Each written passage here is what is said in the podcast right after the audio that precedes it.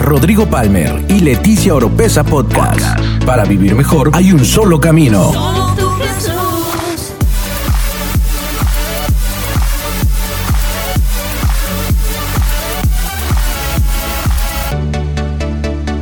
Escucha todas las semanas la clave para tener una mejor vida. Una mejor vida.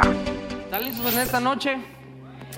Dios nos va a hablar de una manera muy, muy, muy padre. Eh, sé que Dios, cada vez que nos reunimos, Él nos habla, pero sé que Él tiene una palabra específica porque me cambió el mensaje. Entonces, cuando Dios interviene de esa manera es porque Él tiene algo muy específico que hablarnos. ¿Han escuchado de las tres veces? ¿Alguien ha escuchado de las tres veces? ¿Cuáles son las tres veces? Bueno, bonito y barato. ¿ah? ¿No lo habían escuchado?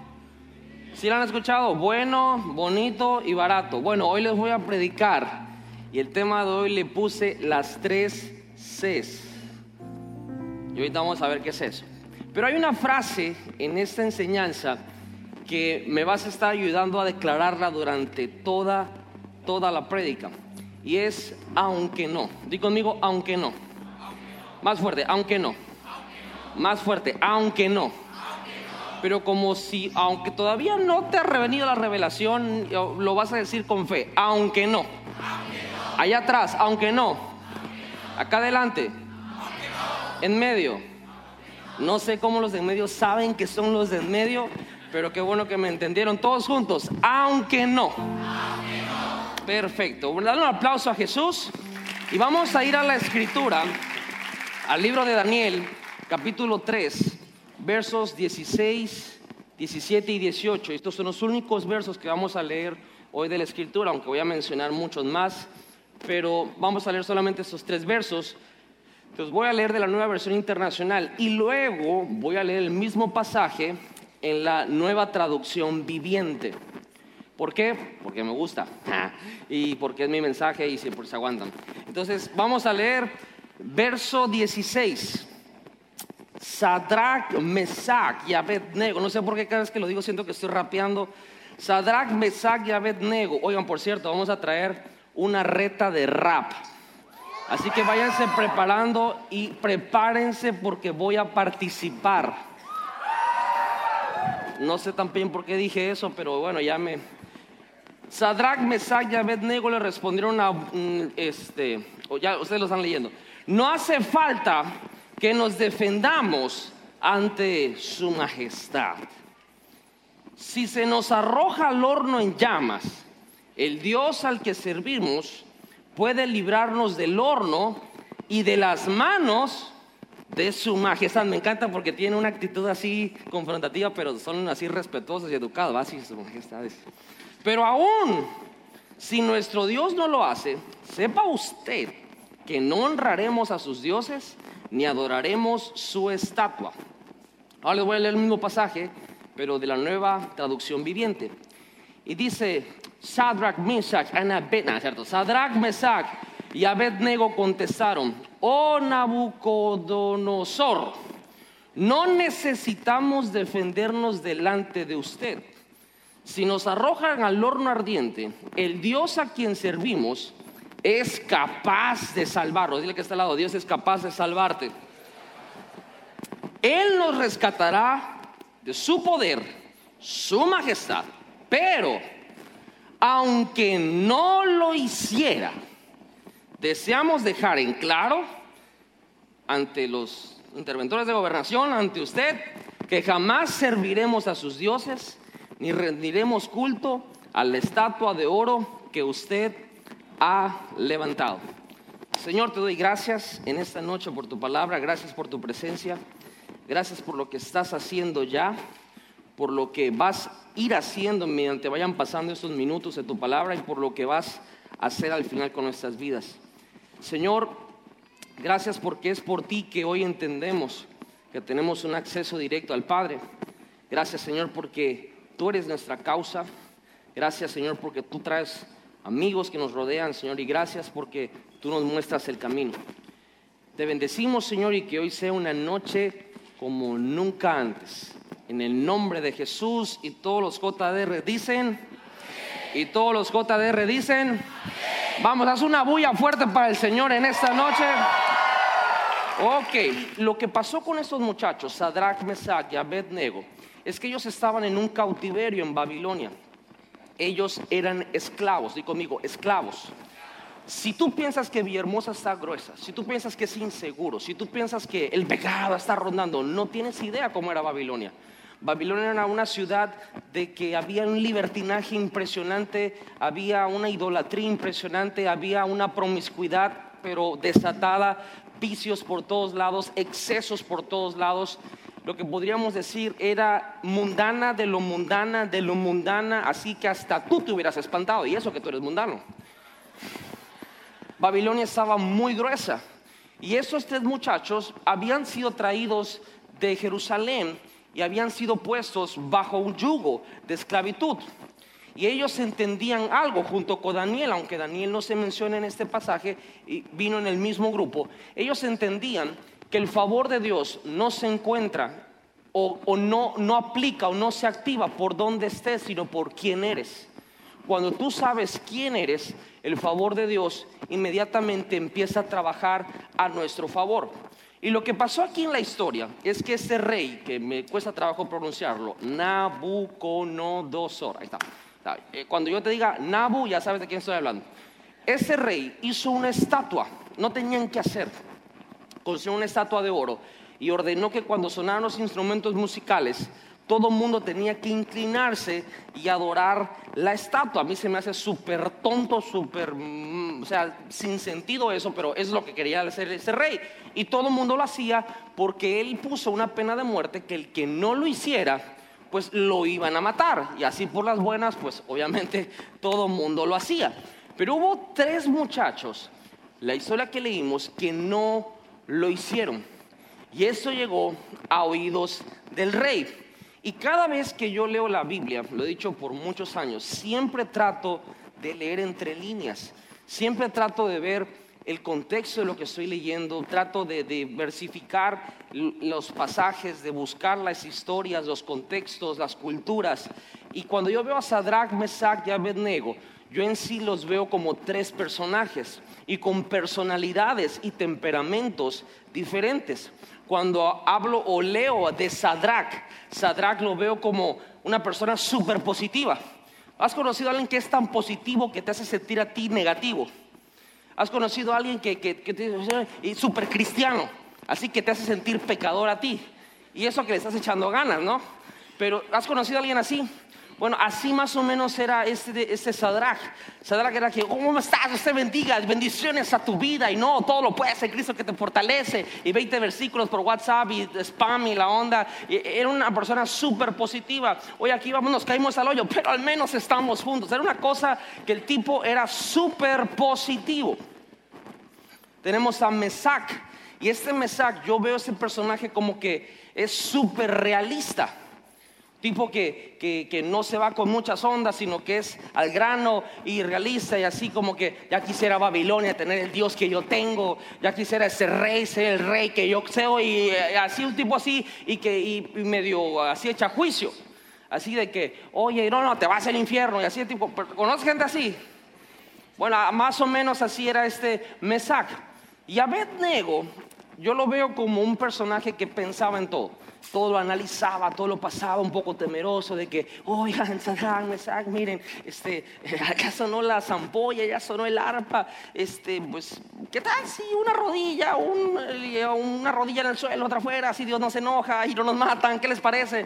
Y, un personaje así, no negando la fe ni nada, pero de alguna manera analizando todo y viendo el pasado y analizando la situación y las condiciones y todo eso.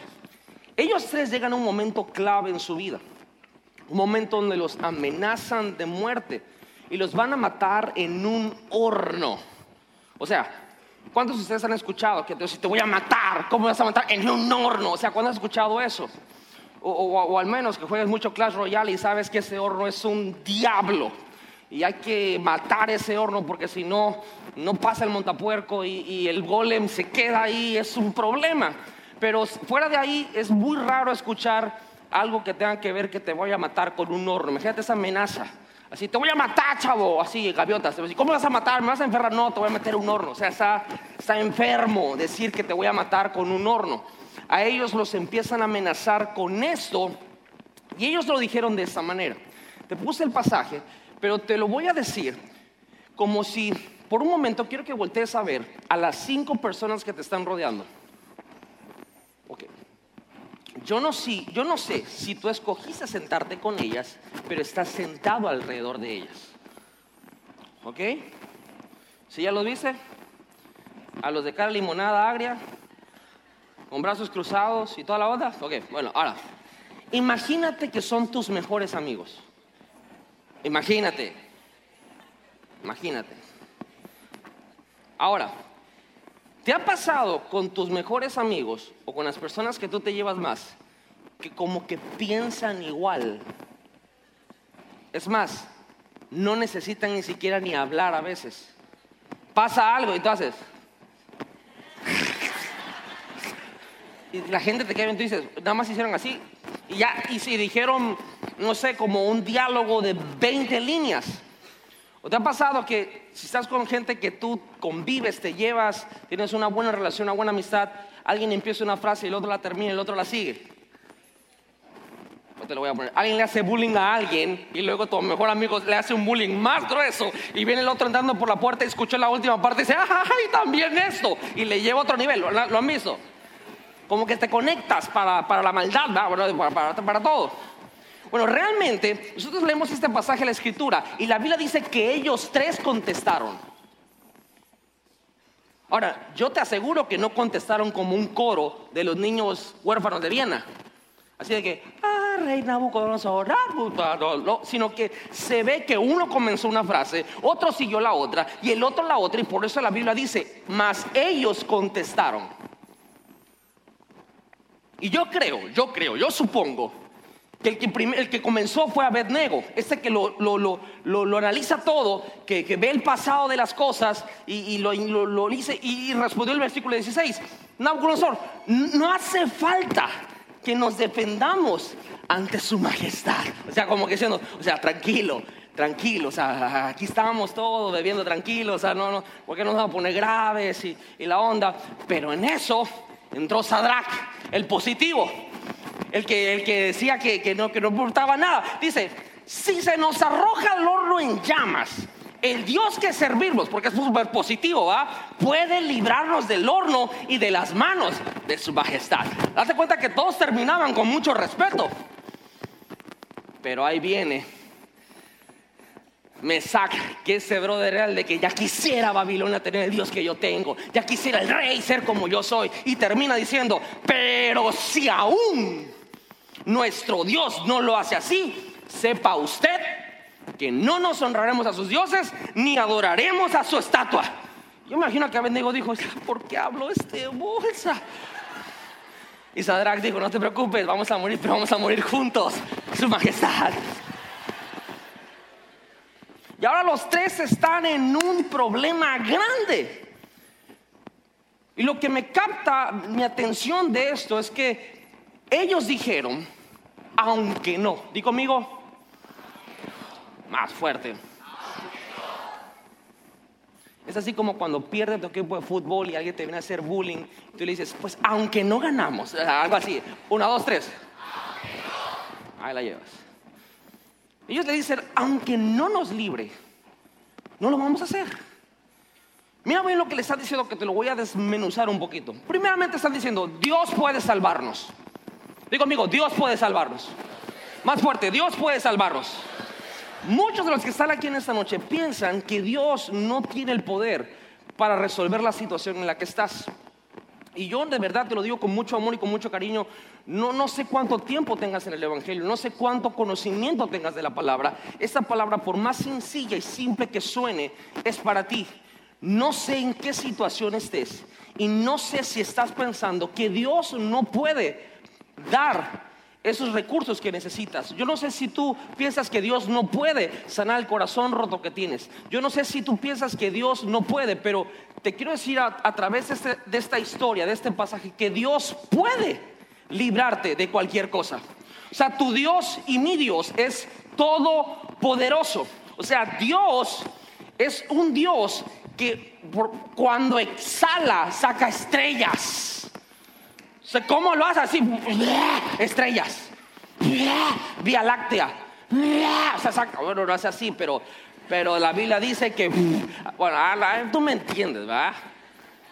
Él saca estrellas, tiene, el poder para crear, tiene el poder para hacer lo que sea. Él puede librarte de la situación más amenazadora, más dolorosa, más constrictora, más cosas que se te han reducido, recursos. Dios puede librarte de eso. Tenemos que entender que nuestro Dios tiene poder, pero ellos le declaran al rey algo que se va a otro nivel. Dice, no solo Dios puede, sino que nuestro Dios nos va a librar. Y quiero decirte que de eso se trata el Evangelio de Jesucristo. No solo se trata de que Dios pueda hacer cosas, sino que Dios quiere hacer cosas. Cuando enfermos se le venían, le presentaban a Jesús un leproso, que era, era un delito que un leproso se le acercara a la gente normal. Le dijo, sáname. Y, le, le dice, ¿quieres, maestro? ¿Quieres sanarme? Jesús le responde, quiero. Porque Dios no solo tiene el poder, sino quiere usarlo a favor de nosotros.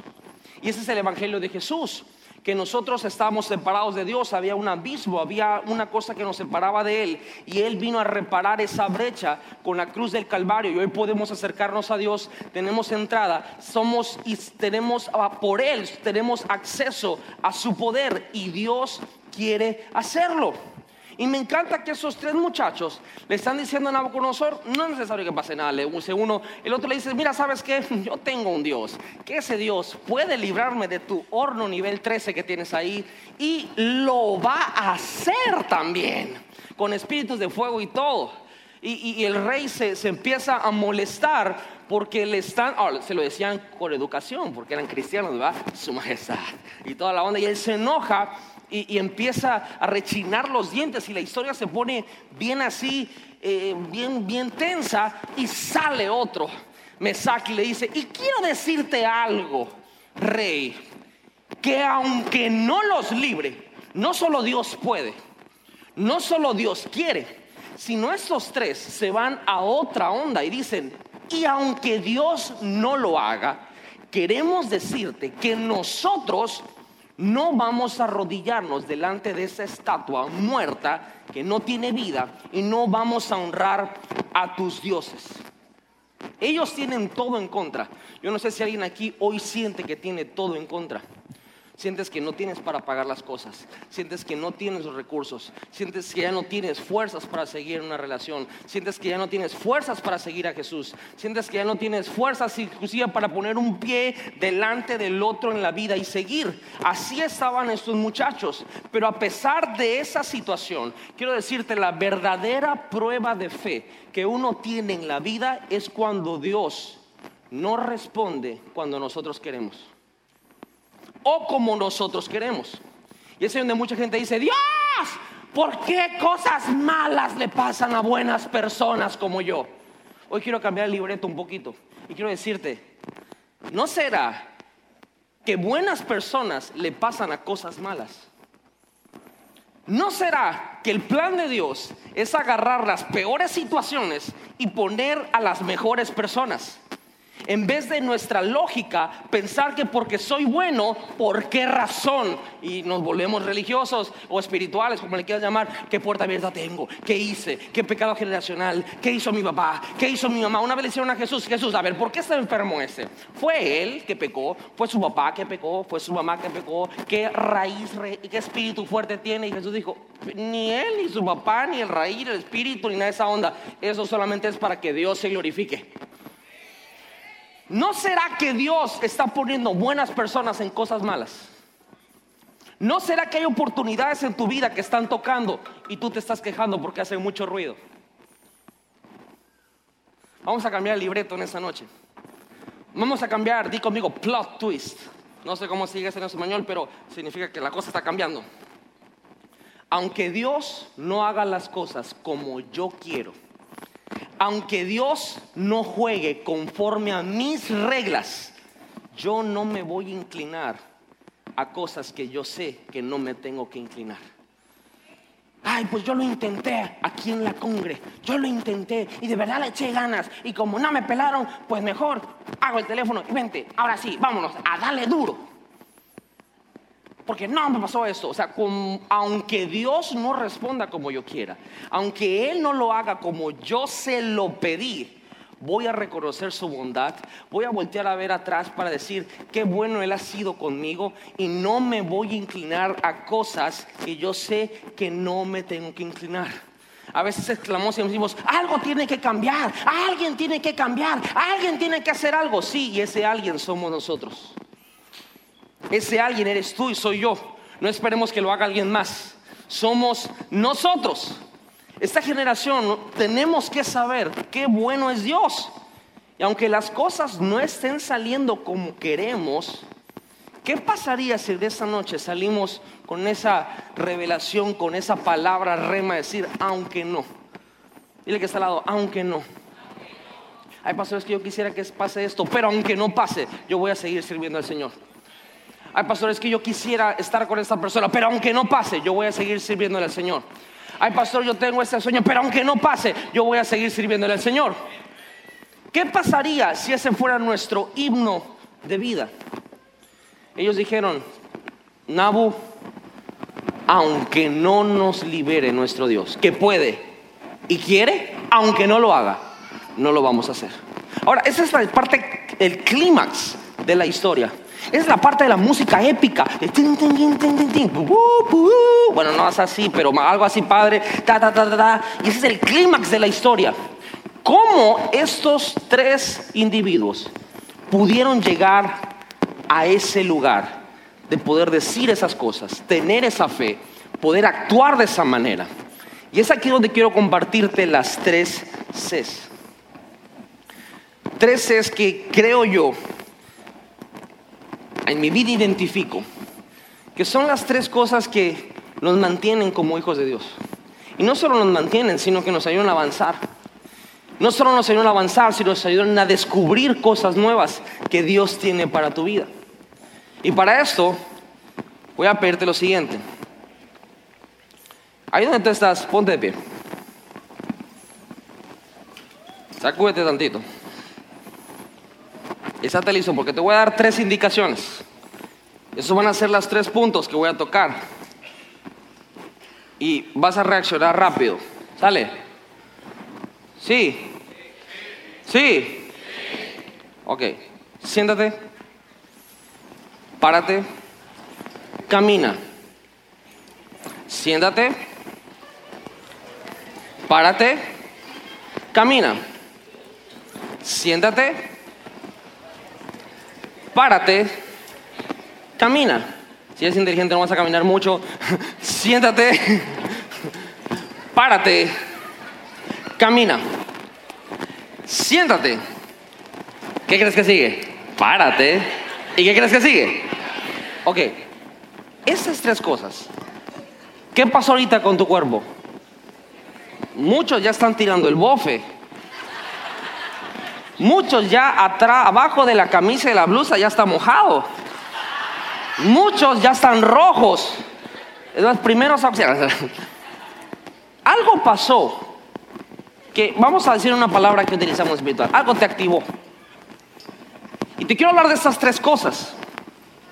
Y lo primero, ¿cómo llegaron Sadrach, Mesach y Abednego a ese clímax en esta épica historia de pararse delante de un emperador al borde de la muerte, amenazados por un horno, enfermo, amenazados por un horno y decir, no, no.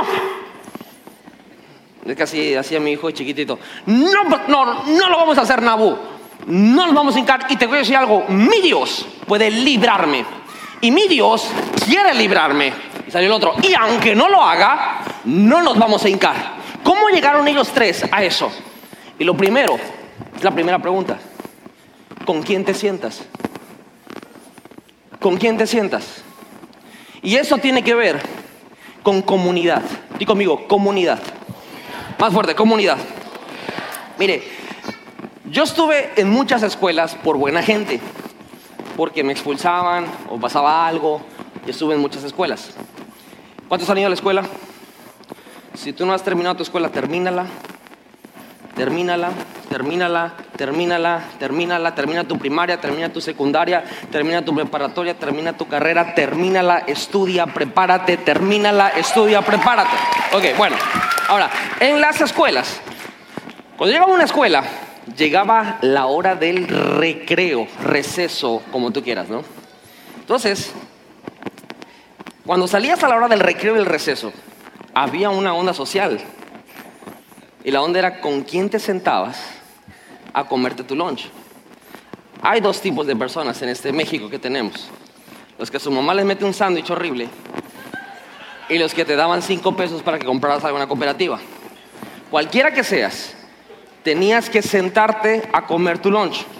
Había otros que se metían en ayuno, intercesión y oración y ahorraban el dinero o el sándwich se quedaba 15 días en la mochila, se tornaba en aceite de palma de coco y apestaba rancio y esa mochila era se tenía que tirar a la basura. O se iban a jugar fútbol y no se sentaban con nadie. Aún así, yéndose a jugar un deporte, tenía que ver que te juntabas con alguien a la hora del receso. Y sinceramente es una de las partes más crueles de la vida del ser humano, la hora del receso en la escuela.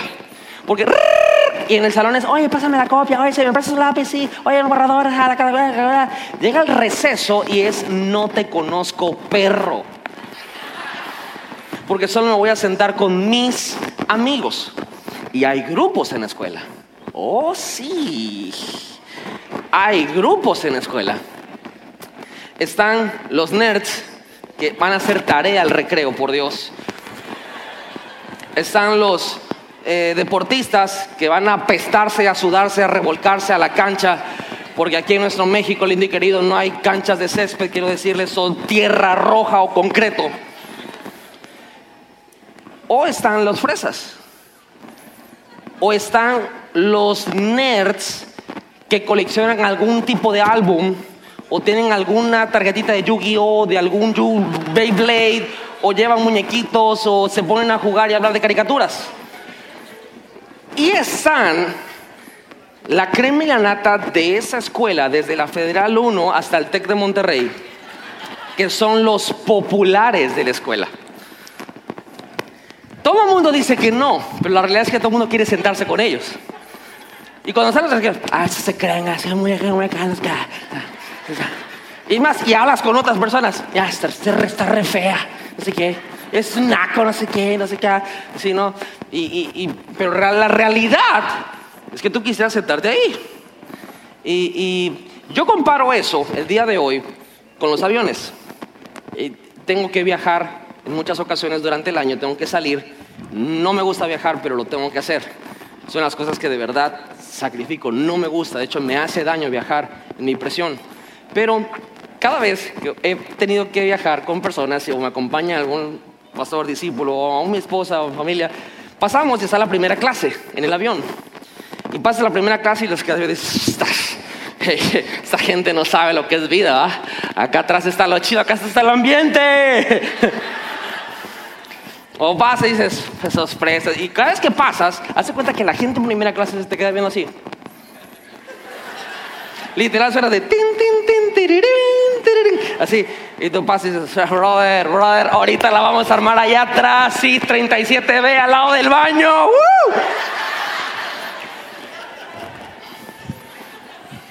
Pero un día fuimos a un lugar, nos invitaron a predicar y me fui allá al lado del baño.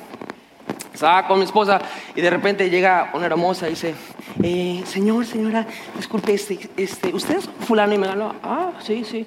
Fíjese que tenemos un upgrade, ¿cómo se dice eso? Un ascenso para ustedes en primera clase. ¿Tú crees que lo pensé? Dije, ahí nos vemos a todos, vamos a primera clase. Y el domingo cuando estás en la escuela, que estás con el grupo de los populares y tú los criticas, dices que se ven mal la onda, pero cuando te invitan a comer, dices, ya la hice, voy para allá.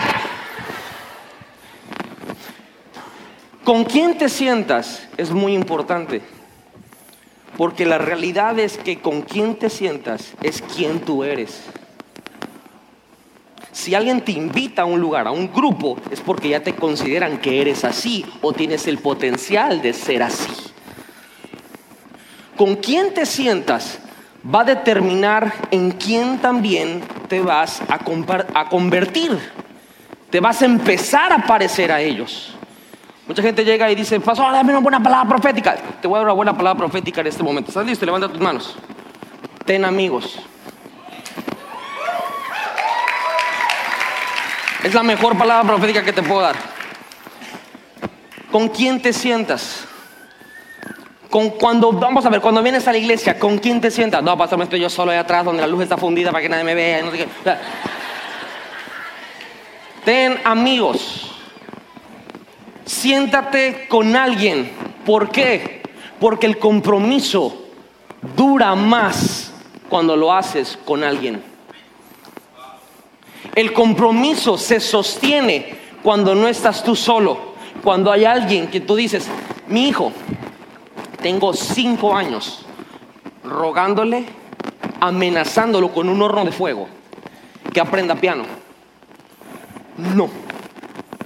Papá, no me gusta el piano, no me gusta el piano. Y le llevo a Pepe que le dé clases y no sé qué cosa, y me lo he sonado. Pero la semana pasada, su primo Matías se enteró él que está en clases de piano. ¿Y saben qué me dijo papá? ¿Por qué no me has metido a clases de piano? Ahora resulta que yo soy el malo. Porque el compromiso es mejor juntos. El compromiso dura juntos. Nos gusta sufrir con alguien, no solos. Es una realidad. Es algo que es una verdad. Tú puedes salir de aquí con el fuego hablando en lengua, no, aunque no, aunque no, aunque no, aunque no, papá, aunque no, mamá, aunque no, papá. Pero el lunes te vas a pagar si estás solo. Si no te pones a platicar con alguien. ¿Sabes? De, allá donde hacemos el rec para acá son casi tres horas. Y yo me, me fui en mi camioneta, iba a regresar en mi camioneta solo. Pero dije, no. Entonces saqué a Abner, le dije, tráeme. Y nos venimos en, la camioneta tres horas platicando de todo, de todo un poco. Llegamos, él se tuvo, vinieron por él, otra persona, para regresarlo allá. Y me dijo, pastor, creo que han sido las tres horas más padres que he mucho tiempo. Y le dije, yo también. Y no porque él las pasó padre por ser yo, las pasamos padre los dos, porque el compromiso dura y es mejor cuando es con alguien. Necesitas comunidad. Es la primera C. Di conmigo, comunidad. Imagínate estos tres, Sadrach, Mesach y Abednego hablando. Imagínate, ah, todo puede Cristo que porque estaba religioso, ¿verdad? Eh, todo puede Cristo que nos fortalece y lo vamos a hacer y Dios está con nosotros. Y si no se había escrito, pero lo estaba declarando, si Dios es con nosotros, ¿quién contra nosotros? Y toda la onda y Mesach, sí, mi Dios, no hay como mi Dios, no hay como mi Dios babalónico. Babalónicos, pues, babilónicos. Babalónicos porque se le caían la baba, o sea, está escrito ahí en Daniel por ahí. Ellos se hablaban entre ellos y se animaban. Y me imagino que uno se le- cuando se le caía el moco decía, oye, hombre, levántate, papito, que no se dado. Aquí vamos los tres juntos. Todos parejos, todos rabones. Está escrito también ahí por una versión, una traducción. Ah, está escrito por ahí también. Somos mejores cuando estamos con alguien más. Yo recuerdo cuando nos casamos, Leti y yo, y mi esposa hicimos una declaración incorrecta, por favor, no la hagas. Dijimos, Señor, aunque sea en un cuarto, aunque sea en un cuarto, pero ahí para que vivamos juntos. ¿Y qué crees que, Dios nos dio? Un cuarto. De hecho, cuando te vamos a dar el tour de mi casa, llegaba así, ¡uh! Ya está el tour, se completó. Y me acuerdo que no teníamos closets. Mandamos a hacer un closet. Nos hacen el closet y como a los dos, tres meses se rompió el closet, una puerta no, no, no, no, ni jalaba para adentro ni para afuera ni nada de eso. Y literal Leti se tenía que meter a bucear sus zapatos. ¡Ah! es- tiene como dos años que no lo veo. ¡Uh! Ah, yo decía, sirve por el Evangelio y sufre la penalidad de Cristo y todo. Porque para una mujer no encontrar un zapato es una tribulación grande. O sea, horno de fuego, no encontrar un zapato, es otra cosa. Y dos años, me avergüenza decirlo, pero dos años estuvo ese closet roto. Y la verdad es que yo no soy muy ávido las herramientas, Cosme es testigo de eso, yo no, no alarmo. O sea, yo me pones un mueble para armar y oro en lenguas, o sea, oro en lenguas. Yo sé que sus ángeles el mal dará, acampará alrededor de mí y yo, yo espero que lo armen porque yo no, me- no- no puedo, me- soy malo con las herramientas. Y de repente, un día llegó una persona de la iglesia y llegó a visitarnos al cuarto y, y llegó y Y el closet dice, pastor, ha roto el closet. Digo, no me digas. sí, sí, pero, pero no te preocupes, estamos bien. Leti está bien, a él no le interesa bucear sus zapatos todos los días. Porque todo lo que tú toleras, nunca vas a poder cambiarlo. Todo lo que tú toleras, nunca lo vas a poder cambiar. Y se fue, y luego llegó como a las dos semanas otra persona a visitarnos al cuarto. Y yo, ¿cómo están? Porque créanme, a nosotros nos gusta la fiesta, la gente, la visita, la convivencia. Mi esposa y a mí somos party all the time. Aunque ustedes estén amargados, a mí sí me gusta la fiesta. Y llega esa persona y me dice, pastor, su closet está roto. Le digo, no te lo revelo, ni carne ni sangre. Me dice, y yo lo puedo componer. ¿De verdad? Sí. Agarró dos ganchitos y una onda por aquí y, compuso el closet. En 15 minutos compuso el closet. Yo te puedo decir, a lo mejor has luchado con cosas por años ya. Y tú no sabes que Dios solamente quiere que estés en una comunidad con alguien. En una comunidad con alguien, en una amistad con alguien, Dios puede resolver en 15 minutos lo que tú no has podido resolver solo en cuatro años. No tienes que vivir ofendido, no tienes que vivir amargado, no tienes que vivir mentando madre por todo lo que te pasa. Necesitas comunidad del que está al lado. Necesito comunidad. ¿Con quién te sientas? ¿Con quién te sientas? ¿Con quién te sientas? ¿Sabes que si tienes curiosidad y lees el libro de Daniel, nunca se menciona, o sea, hazte cuenta que, a ver, ¿cuántos de aquí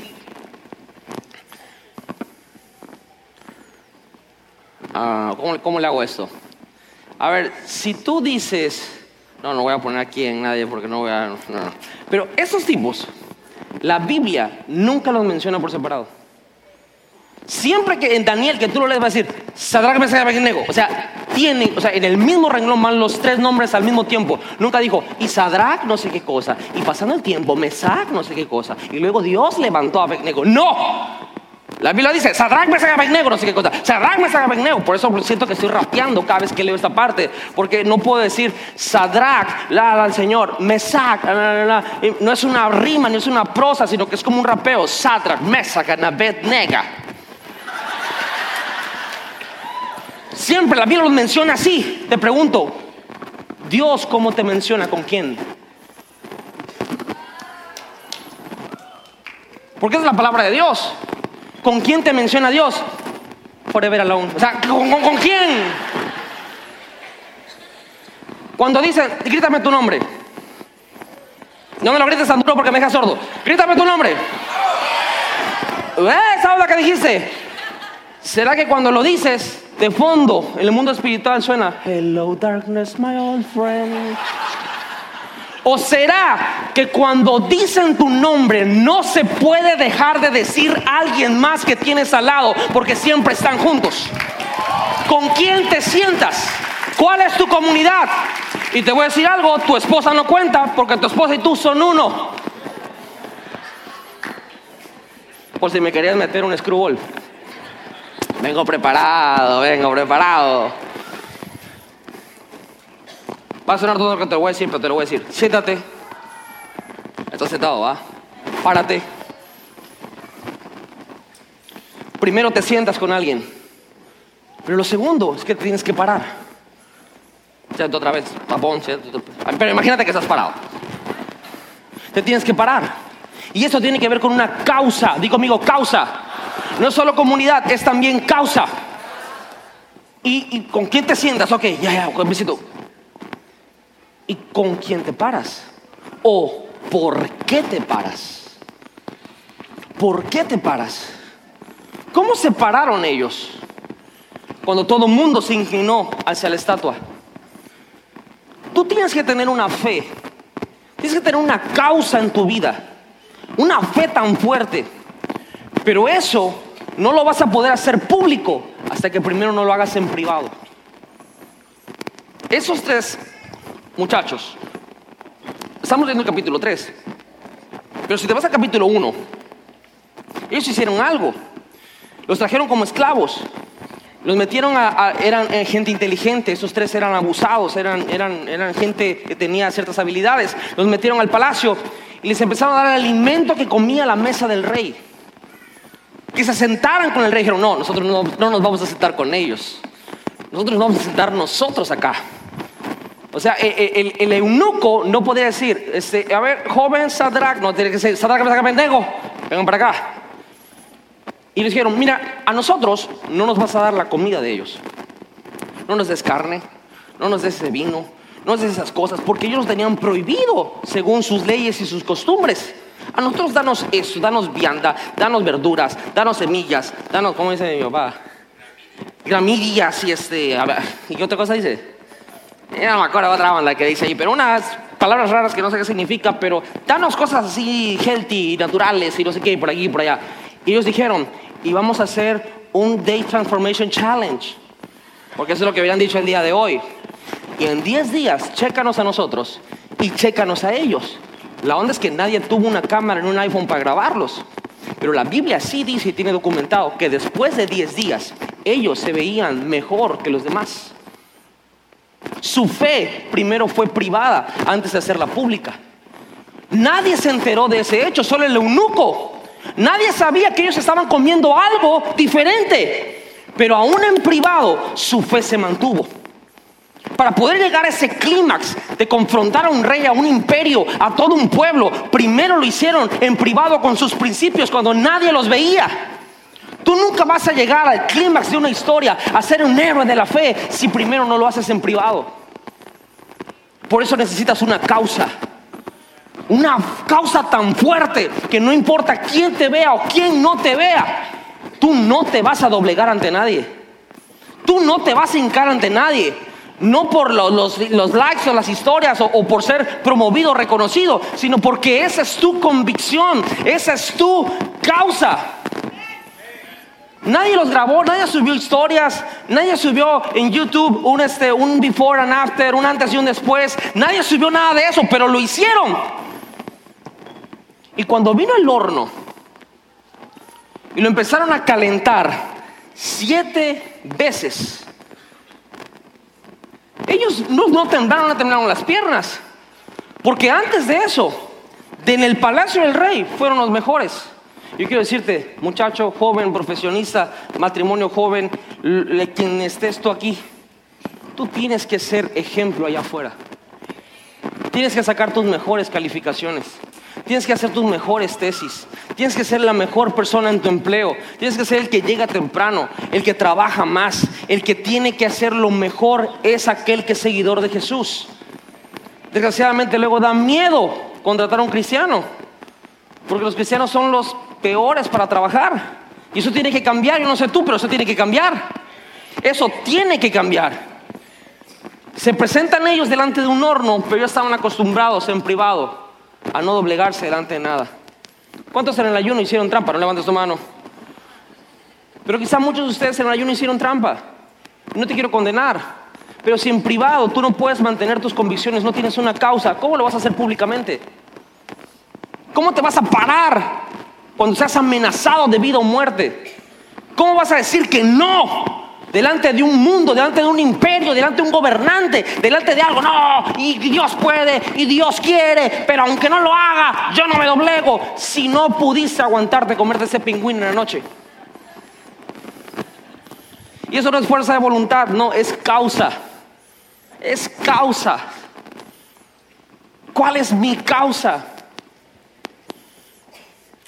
Me encanta Efesios que dice, por esta causa doblo mis rodillas. Por esta causa doblo mis rodillas, dice Efesios capítulo 3. Por Jesús, por Dios. Y qué causa tan hermosa es nuestro Señor. Por eso esta noche quiero llevarte a tomar esta decisión. De esta palabra que diga, aunque no. Dile que está al lado, aunque no. Tienes que tener comunidad, la primera C. Tienes que tener una causa, la segunda C. Y tercero, si vas a escuchar todo otra vez, ya estás sentado, ¿va? Pero como dijimos que en tu mente ibas a estar parado, a- como que no te ve nadie, te paras. A la onda, siempre estuviste parado, sí es cierto. Perdón. Ok, ahora fíjate. Número uno, siéntate. Número dos, párate. Número tres, camina. y regresa a tu asiento. Y vamos a- a en nuestra mente como que estamos caminando mientras estoy hablando ahorita, ¿va? Porque se ve un poquito tonto que estés caminando. ¿Con quién te sientas? Tiene que ver con tu comunidad. ¿Por qué te paras? Tiene que ver con tu causa. Ellos se pararon cuando todo el mundo se inclinó. Y se sonaron los instrumentos y todo el mundo. Y ese dijeron, ¡No!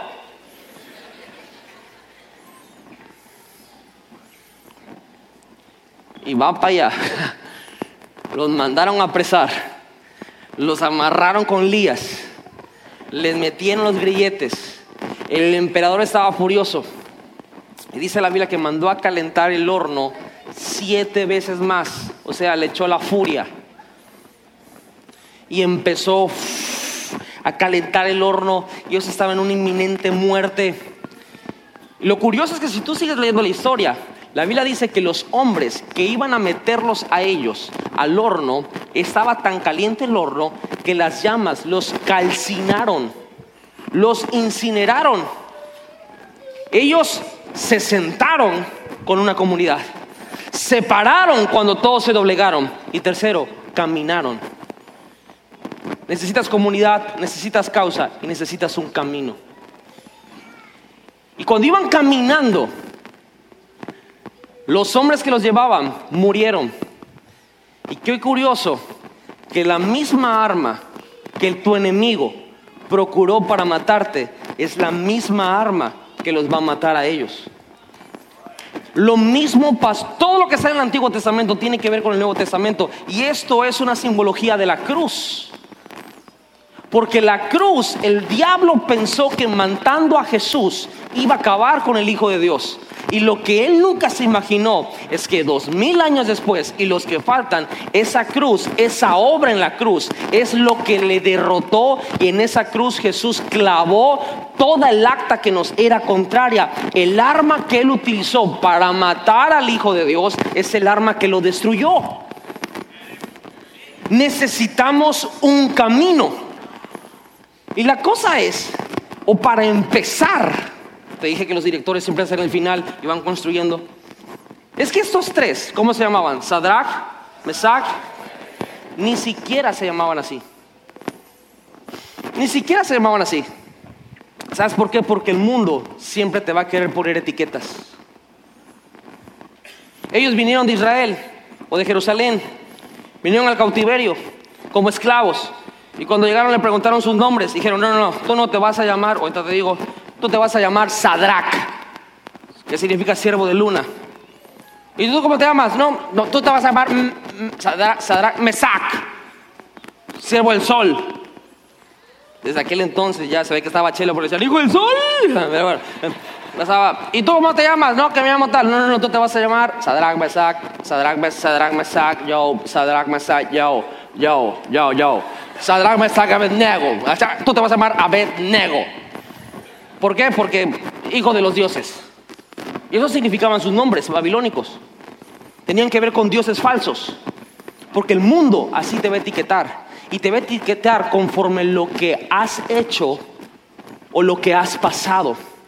Y es curioso ver la historia de David, que cuando Samuel fue a la casa de Isaí a ungir al próximo rey de Israel, le dijo, preséntame a tus hijos, porque dentro de tus hijos hay un rey. Y dice la Biblia que Isaí le dijo, este es Abinadab, este es Abiamel, este es y no sé cosa Salatiel, y este es no sé qué", y todos por su nombre. Y Samuel decía, este no es, este no es, este no es, este no es. Y le dijo, esos son todos tus hijos. Y el papá Isaí ni siquiera dijo, ah, allá está David. Dijo, no, bueno, tengo uno que es pastor de ovejas. Huele mal, eso dice la Biblia. Y está trabajando en el campo. Lo definió, le puso una etiqueta por lo que era y por lo que hacía. Así el mundo te va a querer etiquetar por lo que hiciste. Esa, no, no, no, no, te ha pasado que entras a un cuarto o a un grupo de personas y te preguntan, oye, ¿conoces a, Rosa por la de Titanic? ¿Conoces a Rosa? Ah, sí, Rosa, la más hermosa. No, no. ¿Conoces a Rosa? Sí, ah, la que se tomó fotos, se la subieron al Facebook y toda esa hora. Ah, te empiezan a decir, no el nombre, te empiezan a decir lo que hizo. ¿Conoces a Gabriel? Sí, ay, que está amargado ese, que nunca le puede sacar una sonrisa. Te empiezan a decir la etiqueta de lo que es, porque así funciona el mundo. Y a estos tipos les pusieron etiquetas, Sadrach, Mesach y Abednego, así como Isaí se la puso a su propio hijo, cuando no sabía que Dios lo había escogido como rey sobre él mismo.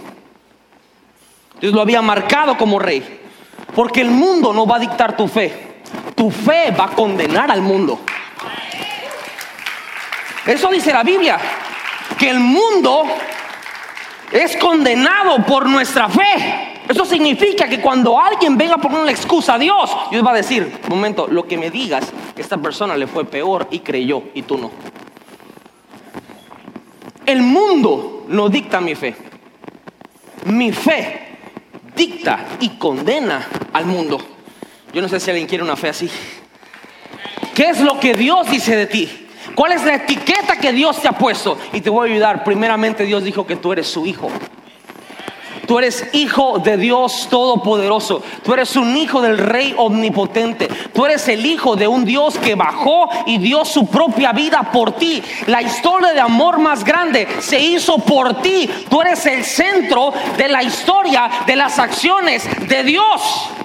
Y esa es la etiqueta que Dios ha puesto en tu vida. Por eso tienes que sentarte con alguien. Comunión, comunidad. Por eso tienes que pararte por algo. Porque si no te paras por algo, te vas a caer por lo que sea. Si tú no te paras por algo, no tienes una causa, te vas a caer por lo que sea. No tengo dinero, me caigo. Me engañaron, me caigo. Me sacaron la lengua, me caigo. Perdí la América, me caigo.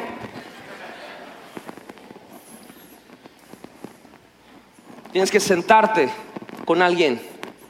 Tienes que pararte por algo. Y tienes que caminar por todo. Comunidad, causa y camino. Las tres es. Y me encanta que Dios nunca nos dice que nuestras vidas van a ser sin problema. Dios nos dice que Él va a ayudarnos en nuestras dificultades, tribulaciones, problemas y situaciones. La vida en Cristo es una vida de victoria porque siempre va a haber adversidades. No existiría la victoria si no hay algo que se te contrapone. Por eso somos más que vencedores. Y Sadrach, ¿sabes cómo se llamaba? Se llamaba Ananías. Ese chico se llamaba Ananías. ¿Y sabes qué significa Ananías? Jehová está lleno de gracia. Por eso yo lo veo como un personaje muy positivo. Porque cuando los agarraron, dijeron, aquí todos los vamos a llevar. Imagínense que eran de la PFP los de Babilonia, ¿no? Aquí la van a ver, onda. Y, venía Sadrach, le decían ellos, el, siervo de la luna. Pero él decía, tú me etiquetaste como siervo de un Dios falso. Pero mi nombre significa Jehová tiene y está lleno de gracia. Así que yo, yo, yo creo en la gracia, yo creo en la etiqueta que Dios me puso. Yo creo que tengo las fuerzas para hacer lo que mis fuerzas no puedo hacer. Y tengo, tengo el poder para poder hacer lo que mis fuerzas no puedo hacer. Así que calienta el horno 20 veces más. Jehová está lleno de gracia. Eso significa Ananías. Cuando agarraron a Mesac, Mesac no se llamaba Mesac, se llamaba Misael. Misael, ¿sabes qué significa? ¿Quién es como Jehová? Por ser un tipo que ya quisiera Babilonia tener mi Dios, porque ¿quién es como Dios? Y, y me vino eh, nosotros, su majestad, y te dijo, mi Dios puede librarme y me va a librar. Y este dijo, y si no, aunque sea, aunque no lo haga, porque ¿quién es como mi Dios? No me voy a hincar bolsa. Se llama nueva traducción en EGI. Y Abednego, siervo de los dioses, con D minúscula se llamaba Azarías, que significa Jehová siempre me ha ayudado. Me encanta que está en un término de que Jehová siempre me ha ayudado. Por eso cuando ellos fueron al horno, nunca le sacaron, porque ellos sabían quiénes eran. No importa qué etiqueta te haya puesto el mundo, no importa cómo te hayan catalogado no importa que digan tus propios padres que tú has hecho. Es que tú desde chiquito eres un oro de cabeza. No importa que tu mamá te haya dicho, yo sí, yo te iba a regalar, yo te iba a regalar, yo te iba, te yo te iba a jugar con la almohada, ya no te soportaba. Sí, porque pasa. No importa que tus propios hermanos te dijesen, no, tú fuiste recogido, tú fuiste adoptado. Sí, pues sí, si fui recogido, adoptado, soy mejor que ustedes, bolsas, porque ustedes lo estuvieron y no escogieron. A mí me escogieron.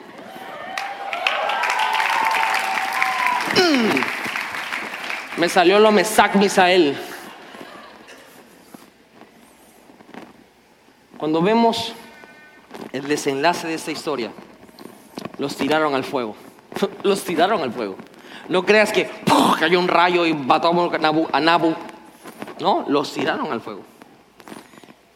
Y Nabucodonosor dijo, ajá, me salió.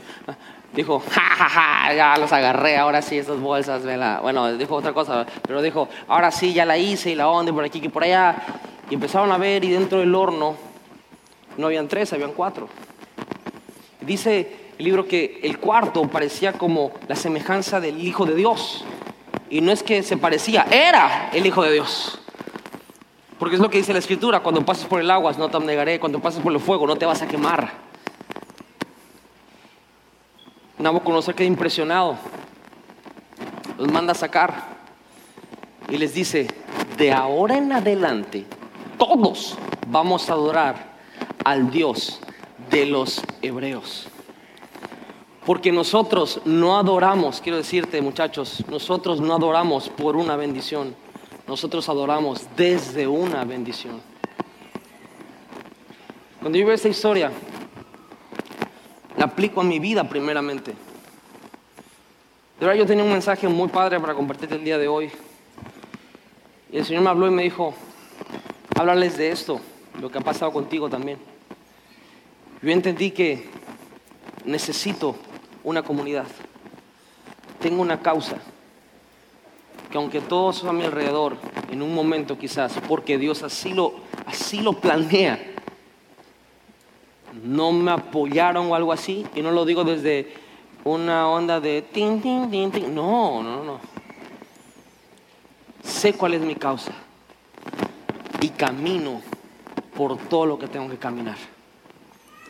Si tú hoy sales con esa rema, aunque no, Dios puede, quiere, pero aunque no lo haga, si sales con esa rema, tú vas a buscar esas tres Cs. O sea, no vas a salir gritando, aunque no, aunque no, aunque no. No, no, no vas a salir así.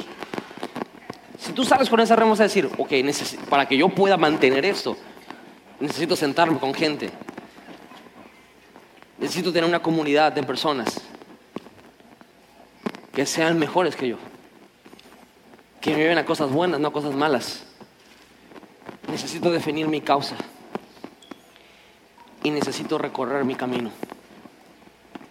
Por todo lo que tengan que pasar. Te pregunto, ¿estás listo para atravesar todo lo que tienes que pasar?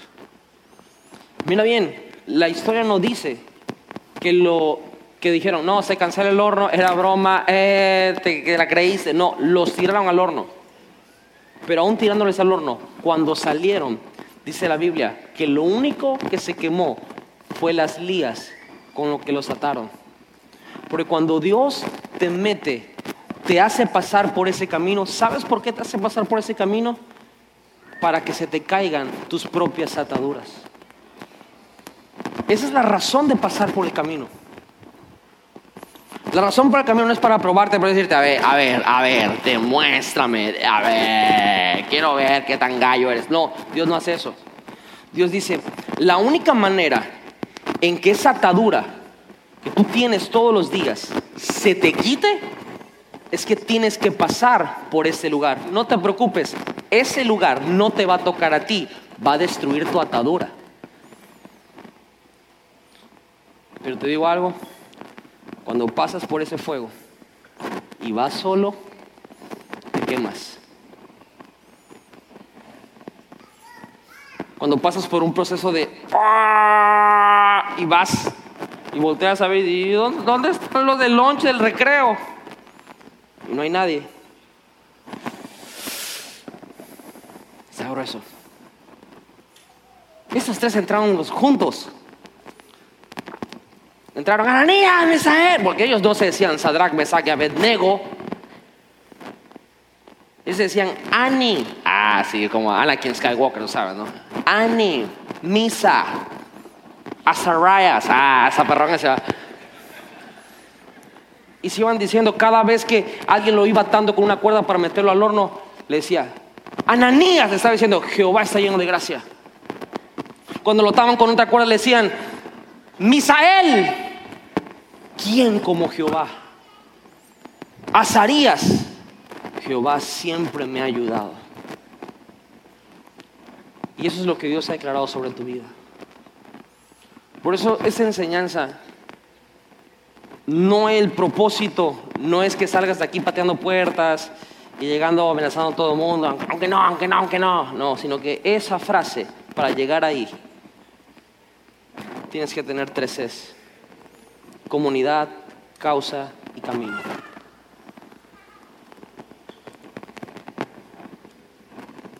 Y esa es la decisión que hoy tenemos que tomar.